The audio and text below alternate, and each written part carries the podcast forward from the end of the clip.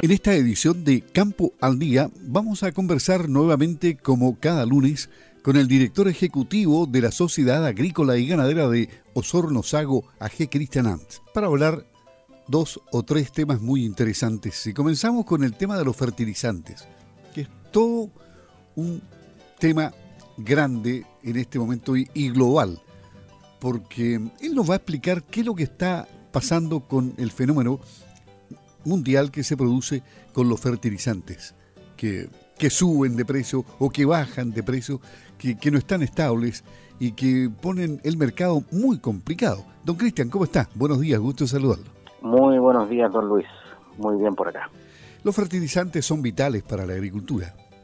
Sin lugar a duda, el tema de los fertilizantes son muy necesarios para mantener la productividad de los cultivos, la productividad y la fertilidad del suelo, para que el suelo siga produciendo los alimentos que, los, agricultores eh, producen, ¿no es cierto? Y a su vez eh, el suelo no se degrade.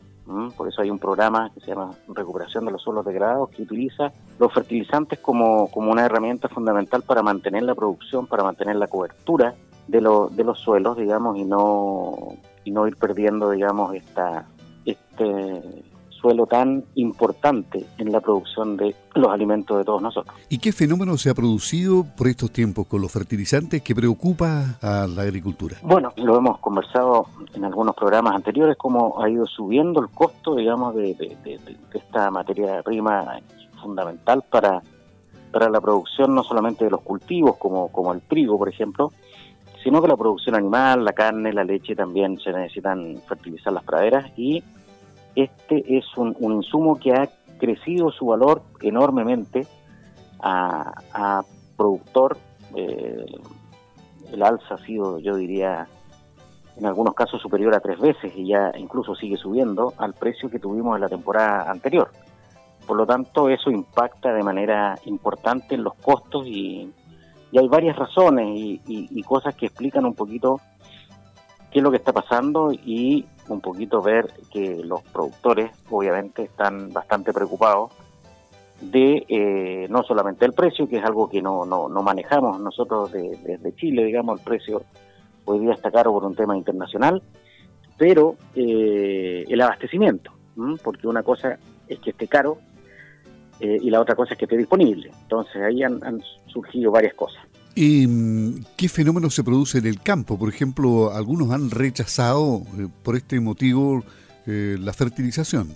Así es, cuando, cuando tenemos un, fertilizante caro, ¿no es cierto? El, productor lo que hace es priorizar muchas veces la, aplicación más adecuada. Por ejemplo, hay dos fechas que son fundamentales en la aplicación de ciertos productos como la uria, por ejemplo, que es el fertilizante, fertilizante nitrogenado, que se utiliza de manera muy estratégica durante el año entonces, la época que tenemos crecimiento, por ejemplo, en, en, los otoños, ¿no es cierto?, que tenemos un crecimiento inferior al de la primavera, claramente, pero también uno lo apoya con, con fertilizantes nitrogenados y posteriormente donde se ocupan realmente de manera mucho más intensiva es en la primavera y, y sobre todo con cultivos que hoy día para la producción láctea, por ejemplo, son fundamentales como, como el cultivo del maíz, ¿no es cierto?, y bueno, obviamente durante todo el periodo los productores de cereales van haciendo aplicaciones de nitrógeno durante, durante el año, digamos, durante la, temporada de cultivo que, parte, ¿no es cierto?, ahora en,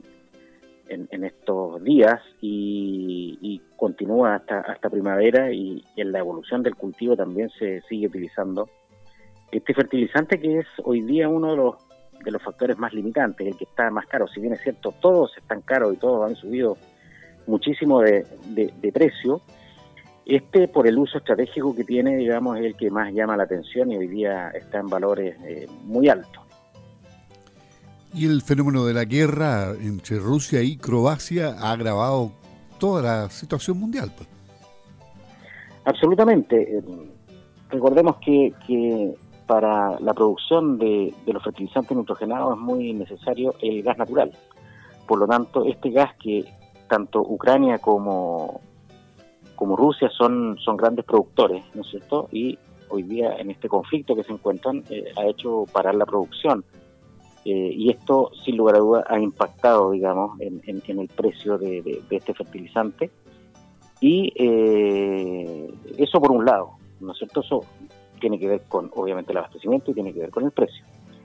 Pero Chile fundamentalmente se, se nutre o importa eh, de este fertilizante mayoritariamente hoy día desde China.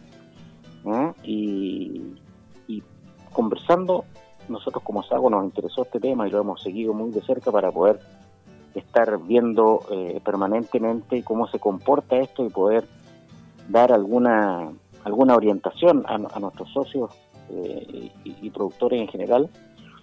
Y es que hoy día, por ejemplo, la, la, industria, lo que industria importadora, ¿no es cierto? Eh, lo que está viendo es que efectivamente con estos valores la, la demanda nacional de estos fertilizantes iba a ser naturalmente menor.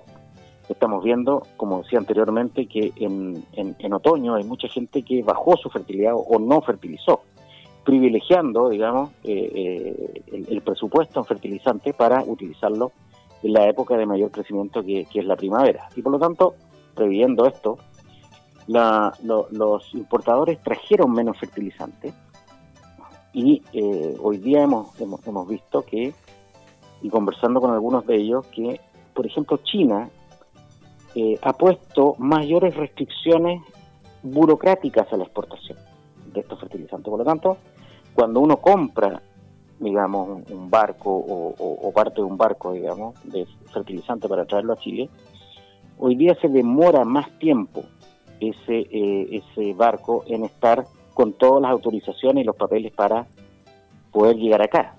Y eso hace que, como la situación de los precios está tan inestable, porque hoy día uno podría tomar un precio alto por la guerra y por todas las condiciones que están, pero ¿qué pasa si en una semana más los países en guerra se ponen de acuerdo? Y el fertilizante empieza a caer de precio. ¿ah? Entonces lo que las empresas importadoras no quieren es comprar un gran volumen, un gran stock de este fertilizante a un precio hoy día récord y alto y posteriormente cuando llegue aquí el barco haya bajado de precio y hayan quedado con un precio muy alto. ¿ah? Y, obviamente hayan alternativas y, no, y, puedan hacer una pérdida. Entonces, eso hace pensar un poquito de que las condiciones de abastecimiento hoy día están un poco al mínimo porque las empresas van trayendo a medida de que van vendiendo y como se está vendiendo poco, se está trayendo poco y quizás de algunas fuentes que no son tan naturales para, para abastecernos estos fertilizantes, pero que quizás están más cerca eh, a nosotros, digamos, pero con condiciones de precio no tan favorables como las que uno pudiera obtener en China, pero entender que a China también uno tiene que tomar una posición o una compra de fertilizante bastante más uno no compra un par de kilos, por decirlo de alguna manera, de China, sino que por el flete, el valor del flete, uno tiene que tomar una posición más, más grande. Y desde ese punto de vista, eh, hoy día se está trabajando como con pies de plomo por este tema de que quizás hacia el, hacia el invierno, hacia fines de invierno, julio, agosto, eh, pudiera la situación estar con precios un poco más bajos y ahí efectivamente poder eh, abastecer, digamos, de, mejor forma y con un fertilizante a menor precio. Pero esto, como lo hemos dicho anteriormente, va a depender de cómo se sigue desarrollando la política exterior y el tema de la, de la guerra. O sea, dependemos de varios factores. Cambiando de tema, esta semana el senador Iván Flores, senador por la región de los ríos, se ha reunido con gremios agrícolas y, hay mucha preocupación en el sector y también en el senador que pretende ayudar en un tema que, que preocupa, que es la crisis alimentaria. Y él tiene bastante claro, bastante claro el tema y entiendo que han avanzado en las conversaciones, ¿o no? Bueno, de hecho, eh, SAGO, en conjunto con otros gremios eh, del Consorcio Agrícola del Sur, del cual nosotros somos miembros, eh, se juntaron eh, la semana pasada, ¿no es cierto?, el viernes pasado con el, con el senador Flores, ante la preocupación fundamentalmente del tema de los fertilizantes, como esto va a impactar eh, de alguna manera negativamente la intención de siembra, por ejemplo. Hay, hay, el costo está tan alto si bien es cierto, los precios de los productos están altos también, el precio del trigo no es récord, ¿no es cierto?, pero el precio también de los insumos para sembrar, particularmente los fertilizantes, están muy altos también. Entonces eso hace que mucha gente baje su intención de siembra porque le tiene temor natural a que siembre con costos altos y después tenga que cosechar con un precio más bajo, más bajo y hacer una pérdida. Es un poquito lo que conversaba hace un rato atrás con el tema de no quedarse,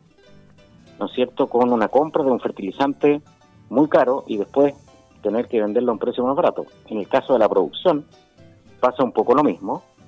Entonces hay cautela eh, y otra cosa que, es, que, no es ninguna novedad, pero eh, muchos, muchos agricultores eh, utilizan una modalidad que es comprar fertilizante para la temporada, pero pagarlo a la cosecha.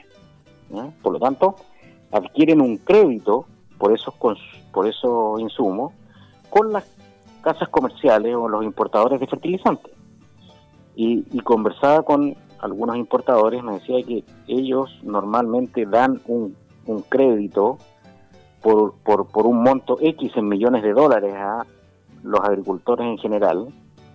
Y este año para la misma superficie, la misma cantidad de agricultores tendrían que dar tres veces más la cantidad, digamos, eh, de, dinero, digamos, en, en, como crédito de proveedor a eh, los agricultores. Y por lo tanto, se restringen las líneas de crédito. Hay menos plata para sembrar, por lo tanto, la superficie de siembra tiende a eh, ser menor.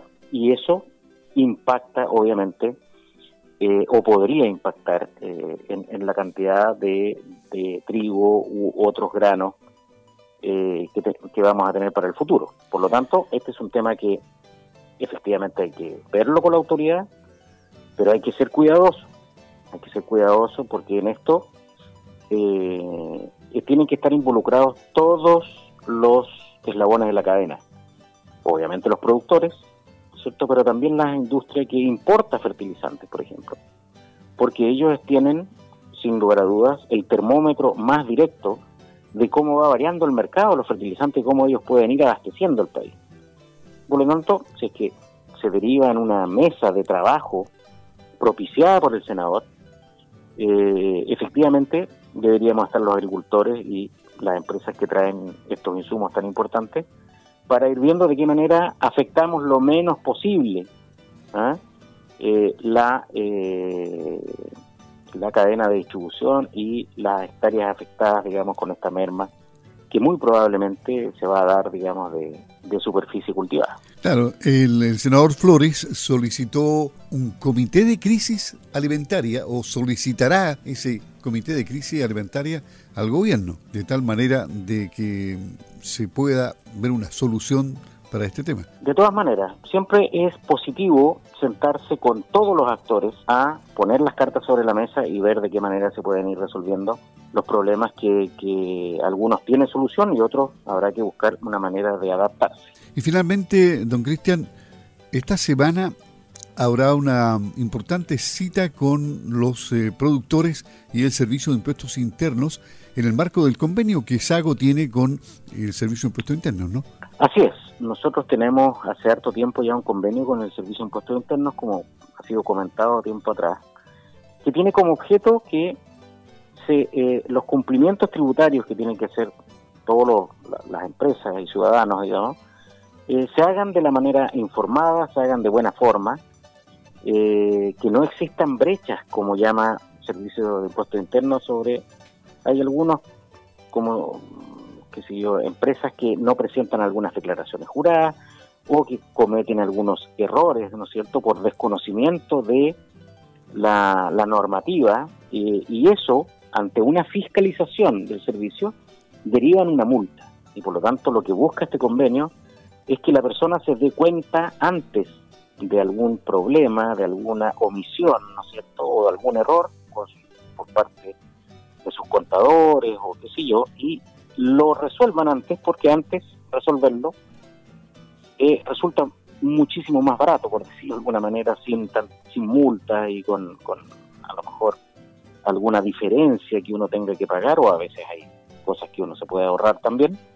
Pero cuando ya cae en una fiscalización y uno tiene un incumplimiento, obviamente eso recibe una sanción. Y la idea de esto es que nadie sea sancionado y por lo tanto para eso se están dando esas charlas que permanentemente la SAGO en conjunto con el servicio ofrece tanto a los productores como a sus a sus eh, asesores, en este caso los contadores, para que estén al día de boca del propio servicio de cuáles son los cambios normativos que existen eh, y así puedan arreglar las contabilidades o en el caso de la nueva operación renta 2022 no caigan en estos errores y puedan tener una declaración de renta impecable que no sea objetada por el servicio y, efectivamente se pueda pasar este año tributario sin ninguna novedad, ningún inconveniente y poder seguir adelante. Cristian And, director ejecutivo de la Sociedad Agrícola y Ganadera Sago AG, conversando en Campo al Día. Don Cristian, que tenga una muy buena semana. Buenos días. Igualmente, don Luis, que tenga una muy buena semana.